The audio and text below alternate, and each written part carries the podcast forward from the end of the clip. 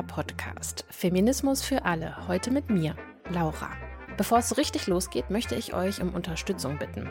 Wir haben den Lila Podcast beim Deutschen Podcastpreis eingereicht und bis zum 28. Mai läuft da noch das Publikumsvoting. Danach übernimmt dann eine Jury. Und diese zweite Runde erreichen in der Regel die Podcasts mit der größten bzw. der engagiertesten Fanbase. Also wenn ihr liebt, was ihr hier hört, dann klickt bitte, was das Zeug hält.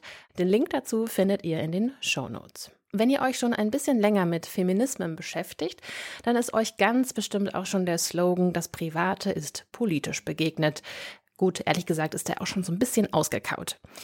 Der wurde geprägt in der sogenannten zweiten Welle des Feminismus, so ungefähr ab den 1960er Jahren. Und ja, so ausgekaut wie er ist, er stimmt halt trotzdem. Wir haben zum Beispiel durch Theresa Böcker gelernt, dass Zeit bzw. die Verteilung von Zeit politisch ist. Und von Franka Frei wissen wir, dass Periode politisch ist und Verhütung auch. Beide waren übrigens schon bei uns im Lila Salon zu Gast, eine Art Live-Podcast mit euch zusammen. Wenn ihr den Lila Salon bis jetzt verpasst habt, dann abonniert unbedingt unseren Lila Newsletter. Der erscheint alle 14 Tage, immer in der Podcast-Pause und dann wisst ihr immer rechtzeitig Bescheid, was gerade los ist beim Lila Podcast und in der feministischen Community. Heute geht es ebenfalls um ein vermeintlich privates Phänomen, das tatsächlich aber hochpolitisch ist. Langeweile. Langeweile ist ein Feld, das eng mit Stigmata, mit Schuldgefühlen und auch mit Vorurteilen verknüpft ist. Denn in unserer patriarchalen, rassistischen, von Konsum und Optimierungszwang geprägten Leistungsgesellschaft ist es eben kein Zufall, wer von Langeweile besonders betroffen ist. Schwarze und People of Color, Frauen, Arme, Kranke und Behinderte. Letztendlich ist aber Langeweile etwas, das uns alle betrifft. Ich spreche in dieser Sendung mit der Soziologin Silke Ohlmeier, die zu Langeweile promoviert und auch aus eigener Erfahrung berichten kann, wie das ist, wenn einer als Frau und Mutter im Patriarchat die eigene Langeweile auch noch permanent abgesprochen wird. Sie hat ein Buch geschrieben, das treffenderweise heißt Langeweile ist politisch. Ein Hinweis noch im Sinne der Transparenz.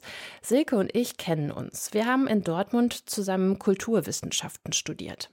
Und ich wollte von Silke als erstes wissen, wann sie sich denn zum letzten Mal gelangweilt hat. Ja, ist jetzt natürlich die Frage, ob wir hier von wirklich starker Langeweile reden oder eher von so flüchtigen Momenten. Das Problem mit diesen flüchtigen Momenten ist ja oft, dass man sich da gar nicht so gut dran erinnern kann und dass es einfach mal, mal hier, mal da irgendwie, ah, ich stehe an der Bushaltestelle und der Bus kommt nicht, irgendwie, so war das gestern und dann merke ich schon diesen Impuls, ich will jetzt mein Handy zücken und das ist ein gutes Anzeichen dafür, dass ich mich langweile. Aber das letzte Mal, dass ich mich jetzt wirklich, ich sage mal, ernsthaft gelangweilt habe, ist auch noch gar nicht so lange her.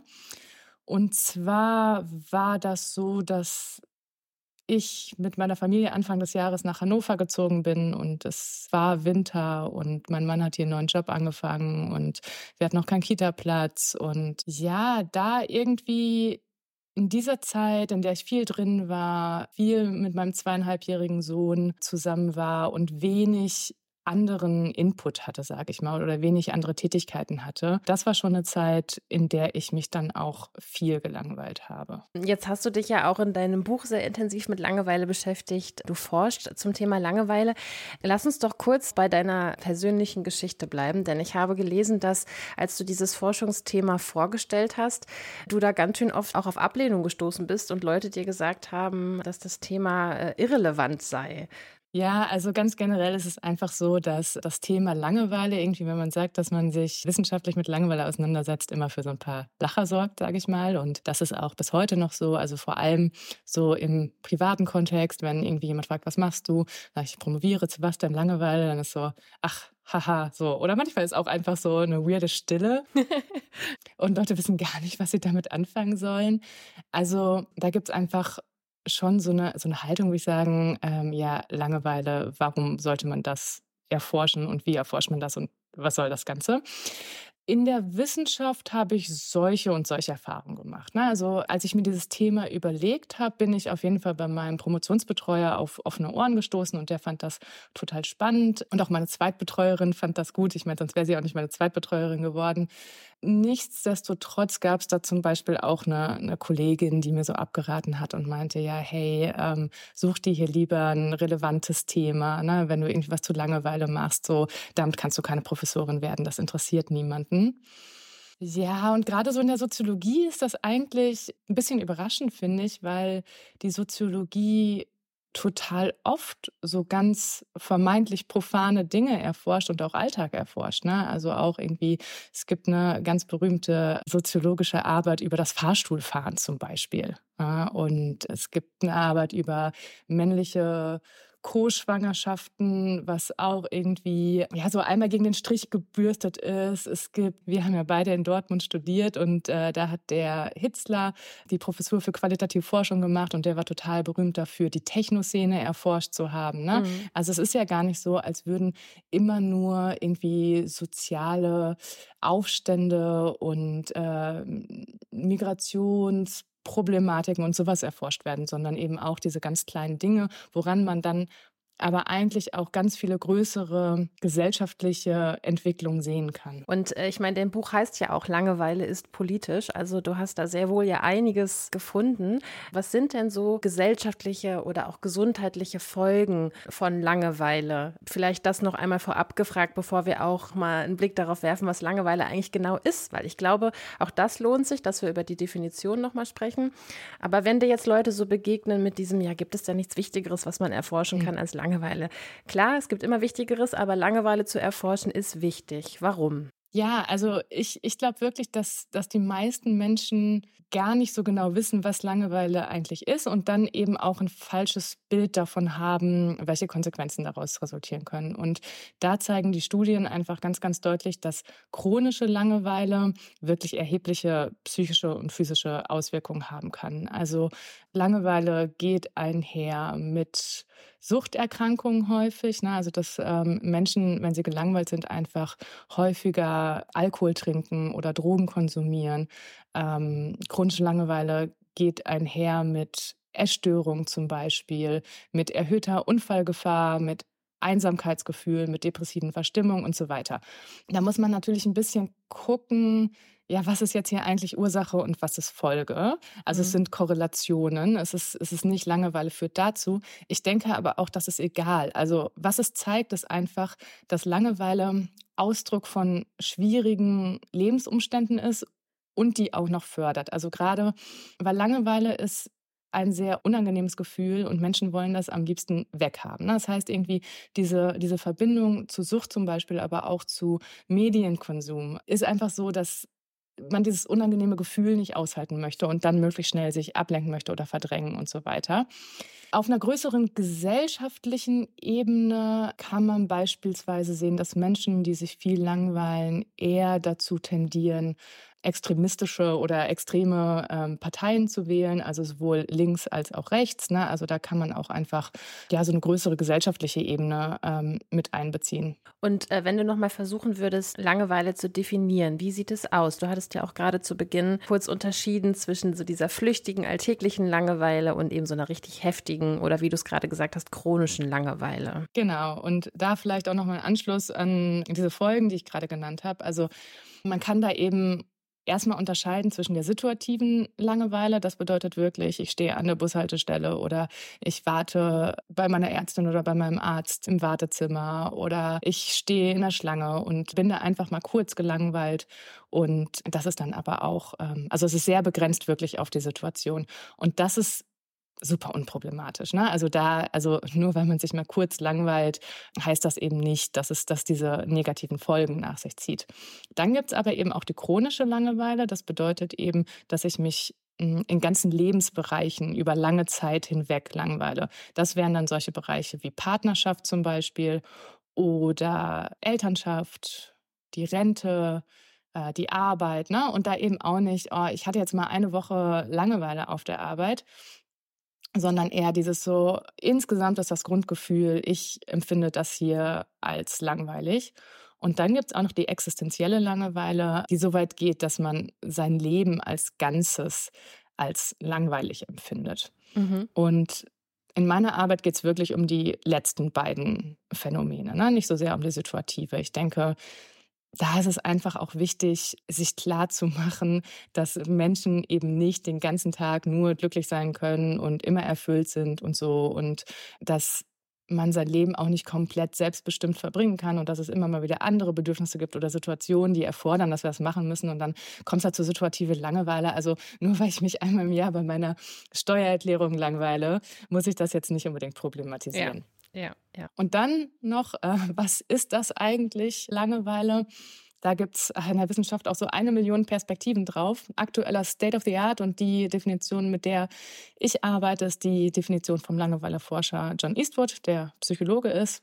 Und der sagt, dass Langeweile das unangenehme Gefühl ist, einer befriedigenden Tätigkeit nachgehen zu wollen, es aber nicht zu können. Und das habe ich jetzt schon hundertmal gesagt. Für mich ist das inzwischen ähm, so drin, aber ich glaube, es, es, lohnt sich ein bisschen, hier das näher auszuführen, ja. weil es eine komplexe Definition ist. Also der erste Bestandteil ist wirklich Langeweile ist unangenehm. Ne? Und da haben wir schon irgendwie so ein, so ein, Missverständnis auch häufig drin, dass viele Menschen denken, ich, ich, ich liege hier genüsslich auf meiner Couch und ähm, ich genieße das gerade und ich habe hier wenig zu tun und das wäre Langeweile. Ne? Daher kommt dieses, ich wünschte, ich hätte mal Langeweile. Und das ist aber meistens keine Langeweile, das ist Entspannung. Mhm. Ne? Also ein Kernelement ist wirklich, das fühlt sich unangenehm an. Und dann steckt eben in der Langeweile schon der Wunsch, einer befriedigenden Tätigkeit nachgehen zu wollen. Ne? Also das heißt, Langeweile braucht eigentlich so eine Art Erwartung, dass es anders sein könnte, eine Hoffnung, dass es anders sein könnte und auch wirklich Menschen, die sich langweilen, sind nicht faul mhm. und wollen nichts tun, sondern sie wollen eigentlich unbedingt was tun, aber es geht gerade nicht. Und dann eben dieses letzte Element, äh, man kann das gerade nicht tun, na, das kann an den äußeren Umständen hängen, weil ich gerade irgendwie im Auto bin und im Stau stehe. Das kann aber auch diffuser sein, das finde ich so am allerschrecklichsten, dass ich so gerade gar nicht selbst weiß, was ich eigentlich tun möchte und mhm. so oder mich nicht aufraffen kann, ne? dass es irgendwie auch an mir liegt. Und in meiner Arbeit als Soziologin geht es eben darum, dass es auch häufig ähm, gesellschaftliche Ungleichheiten sein können, die Menschen davon abhalten, einer befriedigenden Tätigkeit nachgehen zu können. Mhm. Also gerade natürlich auch, weil wenn man mehr Privilegien hat, sage ich mal, und über Geld und Macht verfügt, dann ist es eben einfacher, ganze Lebensbereiche so zu gestalten, dass man sie selbst als befriedigend wahrnimmt. Mhm. Ja, also können wir auf jeden Fall schon mal festhalten, äh, Langeweile ist nicht gleich äh, Entspannung, das ist ein großer Unterschied. Und Langeweile ist auch nicht gleich Nichtstun, sondern eben dieses einer, einer befriedigenden Tätigkeit nachgehen zu wollen, es aber eben nicht zu können, über äh, auch einen längeren Zeitraum hinweg. Und das hast du ja auch selber, wie du in deinem Buch schreibst, erlebt, in deiner Ausbildung als Industriekauffrau. Möchtest du uns davon auch noch ein bisschen berichten? Das war ja auch, glaube ich, so ein bisschen so der Stein des Anstoßes, dass du dich da mit diesem Thema näher beschäftigt hast. Ja, ja, also ähm, es ist nicht der alleinige Anstoß, aber es ist schon auf jeden Fall der biografische Bezugspunkt. Also ganz generell denke ich, dass ich schon auch ein Mensch bin, der sich schnell langweilt. Mhm. Allerdings heißt das eben nicht, dass ich in allen Bereichen meines Lebens ähm, ständig gelangweilt bin, ne? sondern es ist eben auch wirklich eine Frage der Passung zwischen Lebensumständen und den Interessen und Fähigkeiten.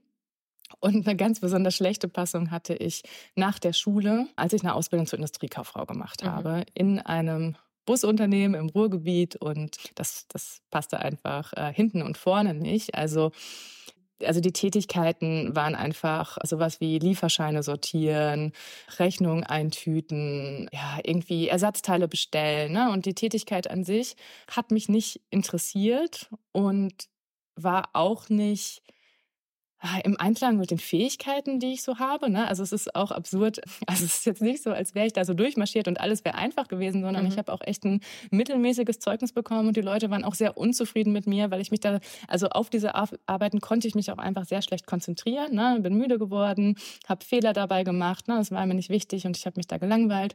Und dann kam einfach auch noch dazu, dass ich da zu wenig zu tun hatte. Also ich hatte da eine Stechuhr, ich musste um 7.15 Uhr da sein, ich musste bis 15.30 Uhr bleiben. Und an manchen Tagen hatte ich da auch einfach nur irgendwie zwei Stunden was zu tun und war gleichzeitig in so einer Situation, ja, in der ich da sitzen musste und aber so tun musste, als hätte ich was zu tun. Ne? Also ja. gerade in der Arbeit ist es natürlich super schwer, sozusagen, ey, hm, ja, kann, kann ich jetzt hier vielleicht ein Buch lesen? ne, äh, lautet die Antwort wahrscheinlich meistens nein. Und also ich habe das auch am Anfang immer mal wieder geäußert. Was dann aber passiert ist, ist, dass ich einfach mehr von der gleichen Arbeit bekommen habe. Ne? Also so, dann hatte ich halt nicht 50 Lieferscheine auf dem Tisch danach, äh, die ich sortieren musste, sondern 200 Lieferscheine.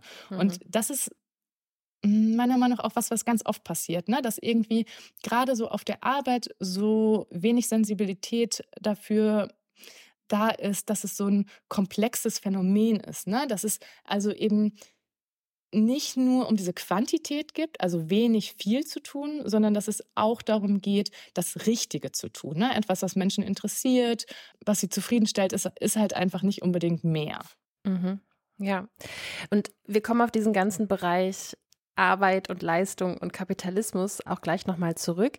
Ich würde gerne vorher noch über einen Aspekt sprechen, vielleicht auch noch so eine Art Mythos, den viele über das Thema Langeweile im Kopf haben, nämlich so, dass man das so selber in der Hand hat und dass man ja auch irgendwie selber schuld ist, wenn man Langeweile hat. Und nun habe ich ja dein Buch schon gelesen und schon gelernt, nee, das ist nicht unbedingt Zufall, wer jetzt von Langeweile im Besonderen getroffen ist oder wen das besonders betrifft, sondern auch hier sind marginalisierte Gruppen wieder anders betroffen.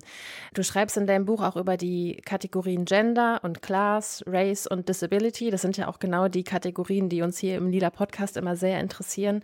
Wenn wir mal jetzt mit der Kategorie Gender einsteigen, inwiefern beeinflusst zum Beispiel die Kategorie Geschlecht Langeweile? Ja, also, was mir da wichtig ist, also meine Forschung wird da häufig falsch aufgegriffen und häufig werde ich so zitiert, dass sich Frauen häufiger langweilen als Männer. Mhm. Die These lautet aber, dass Langeweile eine Folge von Marginalisierung ist mhm. und dass es spezifische Rollen und Normen gibt, genderspezifische Rollen und Normen, die Langeweile erzeugen. Das bedeutet aber nicht, dass sich Frauen unbedingt häufiger langweilen als Männer. Mhm. Wenn wir jetzt bei den beiden Geschlechtskategorien bleiben, ja, ja. Ähm, alle anderen werden natürlich gar nicht gemessen, so in der Regel in der Langeweileforschung. Und da ist es so, also es gibt schon Studien über die statistische Verteilung von Langeweile zwischen Männern und Frauen. Und da kommt häufig raus, dass es, dass es so 50-50 ist. Ähm, allerdings werden da meistens auch Studierende befragt. Ne? Also die Psychologie macht ja häufig auch so ja, eher, eher so Experimente oder befragt mit Fragebogen und fragt dann auch oft ja, Studierende mhm. zum Beispiel. Oder auch, auch im Kontext Schule ist das so. Ne? Und es gibt aber auch dann eben ganz viele andere spezifische Bereiche. Also mein Punkt ist eher, dass das Geschlecht in bestimmten Kontexten relevant wird und in anderen vielleicht weniger. Ne? Also ich meine, gerade zum Beispiel auch Uni oder Schule. Und da gibt es ja auch viel die Diskussion darum, dass es da eigentlich noch eine höhere Passung gibt zwischen Frauen und dem, was ähm, Schule zum Beispiel von einem will. Das heißt, ich finde das durchaus auch plausibel, dass das 50-50 verteilt ist. Mhm. Es gibt aber auch Studien zum Beispiel, die zeigen, dass sich Frauen, ja, also äh, die zeigen, dass es länderspezifisch auch einfach ist. Ne? Also dass so eine genderspezifische Sozialisation eine Rolle da spielt und dass es so Unterschiede gibt, wie dass Frauen zum Beispiel dazu neigen, die Langeweile eher zu sich zu nehmen und zu sagen, ich bin hier schuld und dass Männer eher dazu neigen zu sagen, die Situation ist schuld und dann vielleicht auch eher die Situation ähm, verlassen, wohingegen Frauen aber auch gelernt haben, eher die Situation auszuhalten und damit umzugehen. So, das war jetzt eine sehr lange Erklärung vorweg, die das so differenzieren soll. Was so bestimmte Bereiche sind, also was ich stark aufgreife in meinem Buch, ist die mütterliche Langeweile, also die unsere Vorstellung eigentlich von, von Mutterschaft und wie die Langeweile erzeugen. Und da geht es mir darum zu zeigen, dass, dass es diese Vorstellung gibt, dass Mutterschaft etwas ist, was Frauen komplett erfüllt und dass man, sobald ein Kind da ist, nichts anderes mehr braucht als diese Mutterrolle. Mhm. Ja, und dann, also ich habe Forenbeiträge analysiert von Müttern, die sich gelangweilt haben. Ne, und da sind die Mütter, die wirklich unter starke Langeweile litten, mit dieser Vorstellung da reingegangen. Und dann war das Kind da und plötzlich haben sie sich aber gelangweilt und haben gemerkt, hm, das reicht hier gar nicht. Und dann aber direkt gedacht, Mist, ich bin eine schlechte Mutter Mutterschaft ist doch das Allerschönste und Erfüllendste auf der Welt. Wieso bin ich jetzt hier nicht glücklich? Mhm. Na, anstatt eben zu sehen, klar, Mutterschaft ist schön, aber da sind halt auch einfach noch, Mutterschaft ist auch ah, frustrierend und ja. beängstigend und eben auch langweilig. Ne? Und da ist, finde ich, Elternschaft generell ein sehr spannendes Phänomen in Bezug auf Langeweile, weil Langeweile häufig ein Sinnproblem ist. Allerdings Elternschaft etwas ist, das wird als sehr sinnvoll, so theoretisch sehr sinnvoll betrachtet. Und gleichzeitig hat man da aber super viel Fremdbestimmung. Mhm. Und ja, die, die Interessen und Fähigkeiten von Erwachsenen und Kindern gehen halt häufig auseinander. Mhm. Also ein Kind will dann irgendwie zwei Stunden lang das gleiche Rollenspiel spielen und ähm, die erwachsene Person will sich vielleicht einfach jetzt mal in Ruhe unterhalten. Ne? Mhm. Und das so da sein zu lassen und eben dann nicht so wieder in diese Logik, dann mach doch einfach mehr. Also das ist zum Beispiel was, was in diesen Foren oft passiert. Ne? Eine Mutter sagt, boah, ich finde das hier so langweilig, niemand versteht das, ich weiß gar nicht, was ich machen soll. Und dann wird das erstmal so abgesprochen, ah, wie kann man sich als Mutter überhaupt langweilen? So eben dieses, das, das ist doch, dann musst du dich einfach mal aufraffen, mhm. dann unternimm doch was. Ne? Ich habe hier irgendwie meine ganze Woche durchgeplant und so. Mhm. Und ja, aber damit wird halt auch, also es hilft ja nicht, wenn ich mich in der Rolle als Mutter langweile, einfach mehr davon zu machen. Mhm. Also einfach nochmal in den Zoo zu gehen und noch einen Mutter-Kind-Kurs zu machen. Also was helfen würde, ist vielleicht eher, sich die Care-Arbeit zu teilen äh, mit dem Partner, wenn das möglich ist. Mhm. Oder externe Betreuung ranzuholen. Also wirklich Zeiten zu schaffen, in denen ich als Frau, als Mensch wieder meine eigenen Interessen jenseits dieser Fremdbestimmung ja ausüben kann. Und da ist eben einerseits dieses, dieses Ideal und diese Norm, die dem im Wege steht. Und andererseits ist es dann aber auch sowas wie, dass Männer häufig mehr verdienen als Frauen und dass deshalb dann das so geregelt wird, dass die Frau ein Jahr in Elternzeit ist und der Mann wieder arbeiten geht und dass es irgendwie vielleicht in manchen Fällen auch gar nicht möglich ist, das umzudrehen, weil man sich das finanziell gar nicht leisten kann. Ne? Und da sind wir irgendwie bei diesen gesellschaftlichen Strukturen, diese Langeweile miterzeugen und dass das eben nicht nur ich persönlich bin, weil ganz ehrlich, natürlich gibt es auch väterliche Langeweile, ne? Mhm. So, aber an Väter, für Väter gibt es gar nicht diesen Anspruch, dass sie mit der Vaterschaft alle anderen Rollen bitte abgeben sollen und dass das jetzt wirklich das Einzige ist, was sie erfüllen sollte. Mhm. Mhm. Ja, und wo du die Finanzen ansprichst, sind wir da ja auch dann schon an der Kategorie Class angekommen. Ne? Also da gibt es natürlich auch irgendwie Überschneidungen, so was die, was die Mechaniken angeht. Aber was kannst du zu dieser Kategorie Class noch sagen im Hinblick auf Langeweile? Mhm, also da ist es zum Beispiel im Gegensatz zu den Studien zu Gender und Langeweile so, dass Studien auch wirklich zeigen, dass es eine Verbindung gibt zwischen Einkommen und Bildung und Langeweile. Also je niedriger Einkommen und Bildung sind, desto eher leiden Menschen unter Langeweile. Und das ist halt einfach, also wenn man es an so einem plakativen Beispiel macht, ne? Mhm. also wenn ich wenig Geld habe, wenn ich ein niedriges Bildungsniveau habe und ich bin angewiesen auf meinen Job, den ich langweilig finde, dann komme ich da nicht so schnell raus. Also wenn ich natürlich super viel Geld habe, dann kann ich einfach sagen, puh, das langweilt mich hier, ich will das nicht weitermachen und dann kann ich mir was anderes suchen und kann das vielleicht auch überbrücken. Ne? Und solche Situationen gibt es dann sehr, sehr viele. Oder auch wenn ich irgendwie irgendwo wohne, wo ich, wo, wo gesellschaftliche Teilhabe schwer ist, wo wenig, wo es wenig Sportvereine gibt, Kulturprogramme mhm. und mhm. so weiter. Ne? Aber mir die Miete in der Innenstadt, also ich meine, wenn man sich mal zum Beispiel in, in Berlin den Mietmarkt anguckt, äh, wer kann denn jetzt irgendwie noch in Kreuzberg wohnen oder in Friedrichshain oder so, wo total viel passiert. Ja. Ne? Und es ist einfach diese, diese Diskrepanz auch zwischen dem, was mir möglich ist, zum Beispiel bei armen Menschen und dem, was die Gesellschaft eigentlich so propagiert, wie das gute Leben aussieht, also was als befriedigend gilt. Also ja. so auch, auch, einen Urlaub zu machen zum Beispiel. Ja. Ne? Und wenn ich diese Bilder aber auch die ganze Zeit sehe in den Medien und daran nicht teilnehmen kann, dann ist das, kann das schon einfach sein, dass ich dann mein Leben als langweilig wahrnehme ne? mhm. ne? und wenig Möglichkeiten habe, da rauszufinden. Ja, und darüber hinaus ist es auch so, also wenn ich jetzt mein eigenes Beispiel nochmal aufgreife mit dieser ja. Industriekauffrau-Ausbildung. Ne? Mhm. Also ich bin ja nicht Industriekauffrau geworden, weil ich gedacht habe, wow, Busse, kaufmännisches Arbeiten. Das wollte ich hier schon immer mal machen. Und dann habe ich gemerkt, das ist nicht das Richtige für mich. Mhm. Sondern ich habe eine Ausbildung zur Industriekauffrau gemacht, weil ich aus einem Nicht-Akademiker-Haushalt komme und bisher niemand studiert hat und mir da die Role Models gefehlt haben. Ja. So, und dass in meiner Familie total klar war, dass es wichtig ist, was, was Sicheres und Solides zu machen. Ja, und ich mir ein Studium gar nicht zugetraut habe. Und so ist es ja einfach auch generell, dass es eben nicht die Fähigkeiten sind, die häufig darüber entscheiden, wo wir landen, sondern eher auch ja, der soziale Hintergrund von Menschen. Ja, ja. Ist das auch ein bisschen was Deutsches, dass man so anerzogen bekommt, Langeweile auch aushalten zu müssen und akzeptieren zu müssen und dass Arbeit halt jetzt keinen Spaß macht und jetzt Augen zu und durch und Klappe halten? Also ich weiß nicht, ob es woanders anders ist. Mhm. Aber hier ist es auf jeden Fall so. Ne? Also Langeweile ist schon irgendwie ja, es ist ein Stigma, aber es ist auch irgendwie so eine Trivialität. Also zum Beispiel einer der Ausgangspunkte ähm, dafür, dass, dass mich das so interessiert hat, war eben nicht nur, dass ich mich so gelangweilt habe während dieser Ausbildung, mhm. sondern dass das für mich richtig, richtig schrecklich war. Aber immer, wenn ich das erzählt habe, haben mir Leute gesagt, ach komm, sei doch froh.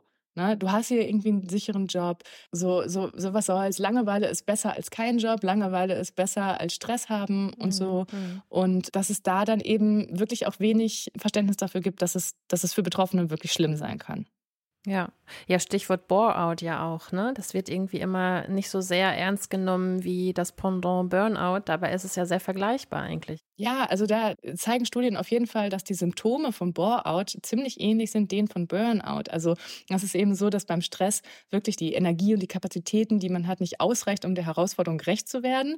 Aber wenn man so lange gelangweilt ist und unterfordert, der Körper eigentlich gar keine Energie mehr mobilisiert und plötzlich ist man von, von allem auch gelangweilt. Ja, und ich, ich, also als ich dann irgendwie ein Jahr lang diese Ausbildung gemacht habe, wollte ich auch schon gar keine andere Aufgabe mehr haben. Ne? Also mhm. irgendwie war ich so müde und hatte so ein so ein Käselockengefühl, dass das so schwer auch war, mich von da aus mhm. aufzuraffen. Ne? Mhm. Und wenn man sich jetzt zum Beispiel mal überlegt, man hat irgendwie eine Freundin, die sagt, du, oh, ich bin total überarbeitet, ich äh, muss hier zwölf Stunden am Tag arbeiten, ich bin so gestresst, ich stehe hier kurz vorm Burnout, so, ne? Und haben wir dafür häufig Empathie, aber wenn jemand sagt, boah, ich finde meine Arbeit so langweilig. Ich habe einen Arbeitsvertrag irgendwie und muss da bis 16 Uhr sitzen und um 11 Uhr bin ich fertig. Mhm. Dann ist die Reaktion meistens ja Jackpot. Mhm. So. Mhm. Und das natürlich nichts tun ist nicht Langeweile, aber zu langes Nichtstun, an dem wir aber auch nichts anderes tun dürfen, was wir lieber machen würden, ne, äh, führt dann eben schon auch zu Langeweile. Naja, und auch zu Stress, ne? Also es ist ja auch irgendwo ja. wieder, ne, wenn man jetzt Stress versteht als Belastung fürs Nervensystem, womit das Nervensystem über längere Zeit nicht umgehen kann, dann ist das auch Stress, ne? Genau, und Langeweile, im, im Grunde ist Langeweile eine Form von Stress, also Hypostress nennt sich das in dem Fall. Ja, ja genau. Also auch nochmal äh, einen kleinen Mythos äh, aufgeklärt. Ja, ähm, oder Stress das Gegenteil wäre von Langeweile ja. oder so. Und Stress ist auch keine gute Antwort auf Langeweile. So. Nee, Nee, es ist halt äh, einfach wieder diese, diese hyperkapitalisierte Gesellschaft, in der wir leben, die uns einfach sagt, dass, äh, dass Stress gleich Status ist ne? und Langeweile ja. dann davon das Gegenteil vermeintlich. Ja, Faulheit, ne? ja. Ja, ich habe zum Beispiel auch gelesen, wenn wir jetzt nochmal versuchen, so einen kleinen Bogen zu schlagen zu den Bereichen Race und Disability, dass Langeweile auch als Machtinstrument eingesetzt wird, zum Beispiel in der Geflüchtetenpolitik. Das finde ich sehr interessant. Kannst du uns das mal erklären? Der Gedanke basiert auf einer ethnografischen Studie von den polnischen ForscherInnen Wagner und Finkelstein. Und die haben eine Studie gemacht über ein Geflüchtetencamp mhm. und sind da zu dem Ergebnis gekommen, dass Langeweile auch strategisch eingesetzt wird, mhm. weil Menschen, die sich langweilen, ja auch einfacher sind zu manipulieren, sage ich mal. Eben weil Langeweile macht so lethargisch, ne? Und es fällt gleichzeitig nicht so, nicht so auf, sage ich mal. Ne? Also es ist, es ist so, hm, wie kann ich das am besten sagen? Dass Menschen eigentlich bewusst der Zugang dazu befriedigenden Tätigkeiten einfach verwehrt bleibt, ne? Und sie in ihrer Langeweile sitzen gelassen werden. Mhm. Ich glaube, dass es ein Teil der Wahrheit ist, dass das wirklich so strategisch ist. Ich würde sagen, ähnliche Effekte gibt es zum Beispiel auch oder ähnliche Handlungen in, in Bezug auf Arbeitslosigkeit. Also es, es, es gibt so, so eine Idee von, ja, wenn man nicht arbeitet, dann soll es einem auch nicht richtig gut gehen, weil wenn es einem zu gut gehen würde, dann würde man nicht mehr arbeiten gehen oder so. Oder mhm. bei geflüchteten Menschen, dann bleiben die hier. So, also ich mhm, glaube, mhm. so eine Logik steckt da irgendwie hinter, die natürlich völlig verquer ist. Ich glaube, was aber auch, das fällt bei dem Paper so ein bisschen rüber, das Ganze so erklärt ist, dass es vielleicht auch mehr so ist, ja, einer interessanten Tätigkeit nachgehen zu können, ist ein Privileg. Es ist okay, wir sorgen jetzt dafür, dass Menschen nicht sterben, wir sorgen für Unterkunft, wir sorgen für Essen, aber jetzt auch noch irgendwie dafür zu sorgen, dass Menschen ihre Zeit sinnvoll verbringen können. Das ist ein nice to have. Ja, ja. Und da eben wieder nicht zu sehen, was das mit Menschen macht. Ne? Also gerade eben wirklich die Verbindung mit Suchterkrankung. Dann, das hatte ich vorhin noch gar nicht gesagt, Langeweile führt auch häufig zu Aggressionen, ne, zu Gewalt. Ne? Also es ist halt irgendwie dieses so, ich, ich will da raus und da irgendwie ja, da eben zu sehen, Langeweile ist keine Trivialität, das ist wirklich ein ernstzunehmendes Problem, das ist, wie ich finde, ein Menschenbedürfnis, die Zeit sinnvoll verbringen zu können. Und ich finde gerade so in, in den Wohlstandsländern wie Deutschland auch eines ist, sollte es möglich sein, das allen Menschen zu ermöglichen. Und da sind eben geflüchtete Menschen auch ein ganz plakatives Beispiel dafür, mhm. dass man das eben nicht immer alleine in der Hand hat, sondern wenn ich nicht arbeiten darf, wenn mein Bewegungsradius begrenzt ist, dann, dann, dann kann ich mich nicht selbst um meine Langeweile kümmern. Dann müssen sich wirklich die Strukturen ändern. Ja, diese, diese Logik, die du gerade angesprochen hast, dass es dann aber auch bitte den Menschen nicht zu gut gehen soll, das finden wir ja zum Beispiel auch im Bereich so Krankheit und Erholung. Ne? Also, dass irgendwie dann auch fast schon übergriffig gesagt wird, wer einen Krankenschein hat, der möge sich bitte in die Langeweile begeben. das geht doch aber auch anders, oder? Also ich denke schon, dass es anders gehen sollte. Also auch da wieder ist, ist so ein Balanceakt, ne? Also ich, ich würde sagen, wir haben einfach ein falsches Bild von Erholung. Ne? Mhm. Also so mhm. ähnlich. Also es ist echt absurd, weil einerseits sagen wir so, Langeweile ist nichts tun, aber dann sagen wir auch oft, Erholung ist nichts tun. Mhm. Und nur nichts tun ist Erholung und alles andere ist irgendwie schlecht, um wieder gesund zu werden. Mhm. Und es ist natürlich auf der einen Seite total richtig, irgendwie Menschen, die krank sind, zu ermöglichen, nichts tun zu müssen. Ja? Also zu Hause bleiben zu dürfen, nicht arbeiten zu müssen und da jetzt nicht irgendwie so ein, so Druck auszuüben, während man krank ist, auch noch aktiv sein zu müssen. Ne? Also so ähnlich wie zum Beispiel bei der Rente oder so. Ne? Dass es da ja auch irgendwie die Idee gibt, ja, man muss jetzt da irgendwie auch so super aktiv sein. Trotzdem denke ich, dass es ganz, ganz wichtig ist, eben zu sehen, dass Erholung eben nicht nur so aussieht, dass man sich ins Bett legt. Ne? Das mag bei der Grippe irgendwie total sinnvoll sein, aber gerade wenn wir zum Beispiel auf chronische Krankheiten gucken oder auch psychische Erkrankungen, also ich glaube, für einen depressiven Menschen ist es nicht das Richtige, sich von morgens bis abends ins Bett zu legen und nichts zu machen. Ne?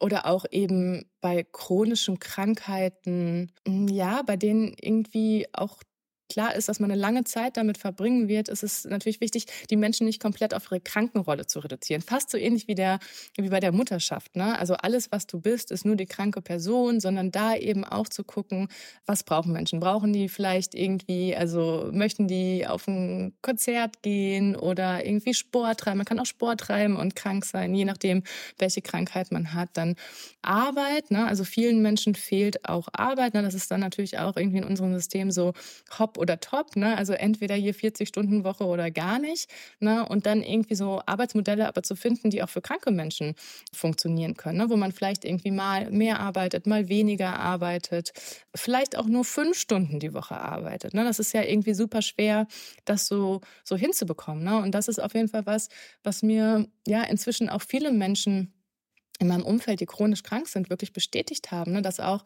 irgendwie, wenn die wieder arbeiten gehen wollten, die Ärzte oft gesagt haben, nee, mach das lieber nicht, fang lieber später an, erhol dich noch, ne? und nicht verstanden haben, dass das jetzt aber auch irgendwie für die total wichtig war. Wenn wir jetzt vielleicht nochmal ganz generell so auf dieses Feld Kapitalismus, Leistungsgesellschaft, Arbeitswelt schauen, gibt es da vielleicht so eine, so eine Handvoll äh, Forderungen oder Ideen, die du aus deiner Perspektive als Langeweileforscherin uns, uns mitgeben kannst, was sich vielleicht verändern kann oder sollte zum Positiven oder was wir vielleicht auch verändern können als Gesellschaft zum Positiven? Also ganz generell, es geht mir eigentlich in meinem Buch nicht so sehr um so konkrete Handlungsempfehlungen oder so, sondern es geht mir eher um eine andere Reflexion über Langeweile oder eine andere Perspektive. Mhm. Und dieses Leistungsdenken in unserer Gesellschaft und Langeweile hängen so ein bisschen durch die Hintertür zusammen, würde ich sagen. Ne? Also da geht es mir darum, dass sich Menschen bewusst machen,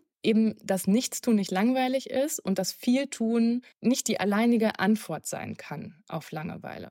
Und das ist aber was, was uns diese Leistungsideologie häufig so versucht weiß zu machen. Dieses so, mach möglichst viel, erleb möglichst viel, sei die ganze Zeit aktiv. Und wenn du das machst, dann hast du nie wieder Langeweile. Mhm. Und wenn du damit aufhörst, wenn du jetzt hier einfach mal einen Sonntag nichts vorhast und nur alleine zu Hause bist oder keinen Urlaub in Australien machst, dann ist das langweilig. Und da irgendwie auch so zu sehen, dass auch ein Spaziergang nicht unbedingt langweilig ist oder irgendwie ein Abend zu Hause. Ne? Und mhm. also ich würde sagen, diese Idee, nichts tun ist langweilig, wenig tun ist langweilig, so die ganze Zeit was machen, hält einfach dieses Hamsterrad so aufrecht, ne? wo man dann einfach immer mehr, mehr, mehr, mehr macht. Und dann ist es aber auch so, also das kenne ich sehr gut, dass wenn man halt dieses mehr, mehr, mehr, mehr, mehr und dann hört das plötzlich auf, das direkt langweilig ist. Ne? Also weil es total schwer ist, aus so einem Machen-Modus mhm. in einen Entspannungsmodus zu kommen. Ja. Also ja. vielleicht auch eigentlich ist Langeweile im Gehirn auch so eine Art Dopaminmangel. Und wenn ich halt die ganze Zeit irgendwie so, so im Machen bin oder irgendwie die ganze Zeit hier irgendwie Smartphone piept und Dopamin, Dopamin so und dann ist das weg, dann ist das eben schwer, sich zu motivieren und ja. irgendwie was anderes Schönes zu machen. Ne? Also wenn ich Hast irgendwie so eine Entzugserscheinung, ne? Genau, genau. Und das ist, das ist so, so schwer. Ne? Und was Menschen dann häufig machen, ist einfach weitermachen. Mhm. Und also ich würde sagen, es geht so darum, so eine gute Balance zu finden aus. Ich merke das zum Beispiel auch, wenn ich so im Homeoffice arbeite, dass ich das viel besser kann. Okay, ich arbeite hier irgendwie eine Stunde oder so, dann geht die Konzentrationsflöten, dann mache ich nochmal einen Spaziergang, dann gehe ich irgendwie wieder zur Arbeit. Irgendwie, ich kann mich viel besser an meinen eigenen Bedürfnissen orientieren und bin dann am Ende des Tages gar nicht so platt. Ne? Mhm. Und wenn es aber zu viel war, dann bin ich am Abend gelangweilt, weil ich mich eben dann auch nicht mehr auf einen Film konzentrieren kann oder auf ein Buch oder so. Dann ja, würde es total helfen, wenn ich irgendwie Yoga mache oder einen Spaziergang und so. Und manchmal mache ich das und häufig kriege ich das dann eben auch nicht hin. Ja, das kann ich nur bestätigen. Und es wäre halt irgendwie so schön, wenn das auch in den konventionelleren Arbeitsformen irgendwie, ja, wenn dieses Stigma einfach so ein bisschen fallen würde und man da auch vielleicht locker und humorvoll auch mal mit umgehen könnte mit diesen Phasen der Langeweile oder ja. Ja, oder ich finde ja zum Beispiel auch, ich weiß nicht, ob du das auch kennst, ne, aber dieses so, dass ich häufig so als Mutter, dann warte ich so den ganzen Tag darauf, dass ich endlich Zeit alleine habe. Ne? Oder mhm. dann habe ich irgendwie so ein, so ein Wochenende, wo mein Mann und mein Kind weg sind. Ne? Und dann im ersten Moment ist es wirklich, wow, ich habe jetzt hier irgendwie so viel, ich war, war ständig am Funktionieren und am Machen. Irgendwie habe ich das jetzt verlernt, mir selbst zu überlegen, was ich denn jetzt in dieser Situation machen möchte. Mhm. Ja, es ist auch wirklich eine totale Überforderung. Also ich denke, das kennen auch getrennt erziehende Eltern, wenn sie dann das Kind freie Wochenende haben, wenn sie dann aus diesem Stressmodus irgendwie rausfallen, dass sie dann auch in so einen seltsamen Zustand geraten zwischen Langeweile und Überforderung. Also weil da so viele Möglichkeiten sind, aber auch irgendwie so viele To-Dos und dann aber ja auch die Aussicht auf, auf freie Zeit und Entspannung, dass man dann da in so einer Art Lähmung verharrt ja. für zwei Tage. Ja, und sich da auch eben wirklich einfach mal klar machen, dass dieser Switch so fürs mhm. Gehirn auch einfach super schwer ist. Ja, ja. Also, wir haben jetzt schon eine ganze Reihe von ja, Mythen rund um das Thema Langeweile so ein bisschen aufgeklärt. Gibt es denn da noch welche, die noch offen sind? Oder gibt es noch Bereiche, die du gerne ansprechen möchtest, die wir jetzt noch nicht angesprochen haben? Also, es gibt zwei Themen, die miteinander zusammenhängen. Wundert mich eigentlich, dass du das noch nicht gefragt hast, wobei es mich auch nicht wundert in dem Format. Aber was die meisten Menschen glauben und was ich am häufigsten gefragt werde, ist, äh, wie es mit dem Zusammenhang zwischen Langeweile und Kreativität aussieht. Also dieses so, aber Langeweile ist doch gut, es macht ja kreativ. Und das wurde eben auch untersucht und das Ergebnis dieser Untersuchung ist, äh, das stimmt so nicht. Ich hatte ja am Anfang gesagt, Langeweile ist so ein unangenehmes Gefühl und was Langeweile eigentlich macht, ist dir einen Impuls zu geben, was anderes zu machen. Ja, und das muss aber nicht unbedingt kreativ sein. Ne? Also es ist so, es, es kann sein, dass Langeweile dir einen Impuls gibt, was Kreatives zu machen, was zu schreiben, was Neues zu gründen, wie auch immer. Es kann aber eben auch einfach sein, dass du den Fernseher einschaltest. So, und ob Langeweile kreativ macht, hängt davon ab, erstens, in welchem Kontext du dich bewegst. Also lässt der Kontext es zu? Also können die Menschen in geflüchteten Unterkünften kreativ werden? In welchem Rahmen denn überhaupt? Ne? oder Beispiel Schule. Ne? Also irgendwie Langeweile in der Mathestunde, da kreativ zu werden, während man gleichzeitig auf dem Platz sitzen bleiben muss und den Unterricht nicht stören darf, ist halt schwer. Das heißt, häufig deckeln wir das schon durch die Situation. Mhm. Und dann hat es eben auch viel damit zu tun, wer man selbst so ist und wie kreativ man generell sein Leben verbringt. Wenn ich sonst nicht kreativ arbeite, wirke, was auch immer mich betätige, dann wird die Langeweile mich auch nicht dazu bringen. Na, dann, also Langeweile führt dann dazu, dass man das macht, was man sonst eben auch so macht. Ne? ja. Und ähm, ja, in meinem Buch vergleiche ich das auch mit Rückenschmerzen, ne? dass irgendwie auch Rückenschmerzen, also ich, ich habe angefangen Sport zu machen, weil ich viel Rückenschmerzen hatte. Das heißt, irgendwie, das hat funktioniert, aber trotzdem ist es nicht so, als wären Rückenschmerzen hier das Geheimrezept dafür, sportlich zu werden oder so. Ne? Also es gibt so viele Leute, die einfach schon immer eine Freude auch hatten an, an Bewegung, an Sport und das gemacht haben ohne Rückenschmerzen, ne? aus der Freude an sich. Und mhm. es gibt Leute, die haben starke Rückenschmerzen und die nehmen lieber Medikamente oder verdrängen das und machen das nicht. Ne? Und dann ist eben auch die Frage, inwiefern ist da der Raum wirklich offen. Ne? Und so, so finde ich, kann man sich das ganz gut mit der Langeweile vorstellen. Und ich hatte ja gesagt, es gibt zwei Sachen. Das andere ist so generell die, dieses, diesen großen Wunsch von Menschen, dass Langeweile unbedingt eine Funktion haben muss. Ne? Mhm. Ne? Also wenn es dann nicht ist, Langeweile macht kreativ, dann ist es so häufig auch so in den Medien, ja, Langeweile bringt dich zu einem sinnerfüllten Leben. Ne? Oder ich meine, man kann auch, also wenn ich mir jetzt meine Biografie angucke, man kann sagen, okay, ich habe diese Ausbildung zur Industriekauffrau gemacht, das war total langweilig für mich. Diese Langeweile war so schrecklich, dass ich schlussendlich studieren gegangen bin und was studiert habe, was wirklich irgendwie ganz gut zu mir gepasst hat und es ist aufgegangen. Mhm. Also es gibt diese Funktion eben auch schon, aber das ist, das ist halt einfach nicht so zwangsläufig und man muss eben auch nicht diesen Umweg über die Langeweile gehen, sondern es wäre viel schöner, wenn, wenn Menschen vielleicht schon früher da irgendwie ein gutes Gespür für zu bekommen. Und da dann auch einfach mal zu sehen, dass Langeweile zum Beispiel auch in großen Umstellungen im Leben, sagen wir jetzt zur Elternschaft, ähm, sei es ein neuer Job, sei es die Rente, dass es da auch einfach Leuten zugestanden wird, dass die eine Zeit lang sich langweilen oder auch während Corona, während der Pandemie. Also nicht so, oh, ich langweile mich jetzt und jetzt werde ich hier super kreativ und am Ende komme ich hier besser raus, als ich reingegangen bin, ja, so. Ja, eigentlich so einfach, doch. Ja, es war, das ist aber eine fucking keine, Pandemie. Es reicht ja auch, wenn wir einfach überleben, aber nein. Ja, das ist so dieses so ja. Krise als Chance. Ne? Klar, wird bestimmt Menschen geben, bei denen war das so. Aber so die meisten, keine Ahnung, es kam die Pandemie.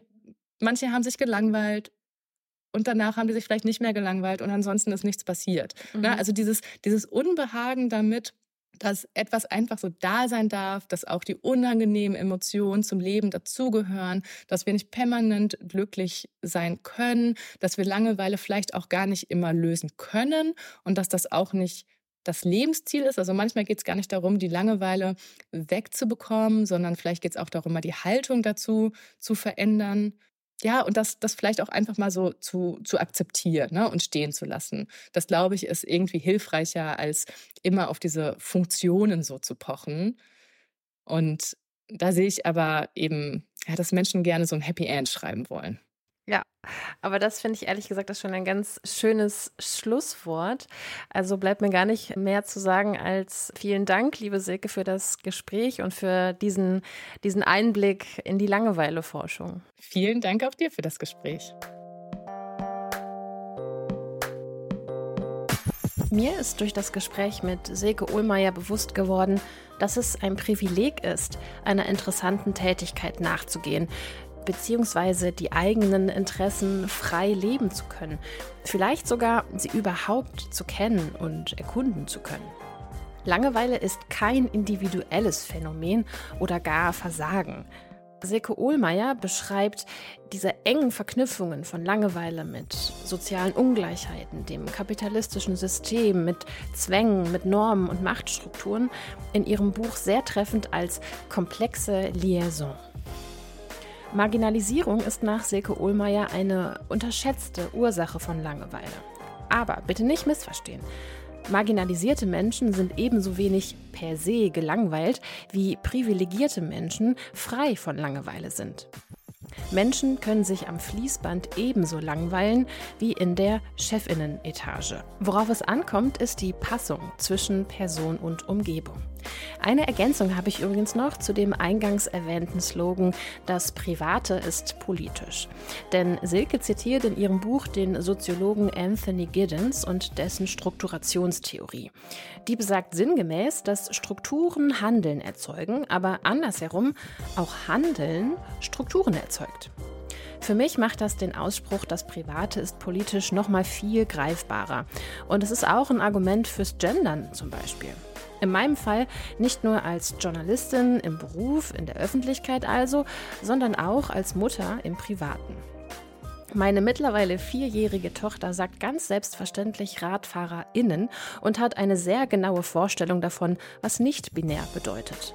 Es sind auch diese kleinen Momente, die mich angesichts riesiger Backlashes wie beispielsweise dem Abtreibungsverbot in den USA die Hoffnung nicht verlieren lassen, dass eine gerechtere Gesellschaft für alle möglich ist. Zum Schluss noch der Hinweis, der Lila Podcast ist Hörerinnen und werbefinanziert. Auf lila-podcast.de slash unterstützen seht ihr alle Möglichkeiten, wie ihr uns finanziell für unsere Arbeit entlohnen könnt. Und falls ihr ein kleines Unternehmen habt oder die Firma, in der ihr arbeitet, coole Sachen für Feministinnen herstellt, vertreibt, anbietet, dann könnt ihr uns auch unterstützen, indem ihr Werbung im Lila Podcast macht. Dazu schreibt ihr am besten einfach eine Mail an werben@haus1.fm. Ansonsten empfehlt uns doch bitte gerne weiter. Nicht vergessen, beim Deutschen Podcastpreis für uns abzustimmen und lasst uns doch auch gerne eine Bewertung, hoffentlich eine gute, bei Apple Podcasts da. Das hilft dann nämlich auch anderen Leuten, die nach Podcasts suchen und sich für feministische Themen interessieren, den Lila Podcast zu finden. Wenn ihr ansonsten nicht genug vom Lila Podcast bekommen könnt, dann abonniert unseren Newsletter oder folgt uns bei Mastodon, Twitter oder Instagram. Ich packe euch alle Informationen, die ihr dazu braucht, natürlich auch nochmal in die Show Notes. Das war's für dieses Mal. Mein Name ist Laura Lukas und ich freue mich, wenn ihr in zwei Wochen wieder zuhört oder wir uns im Newsletter lesen.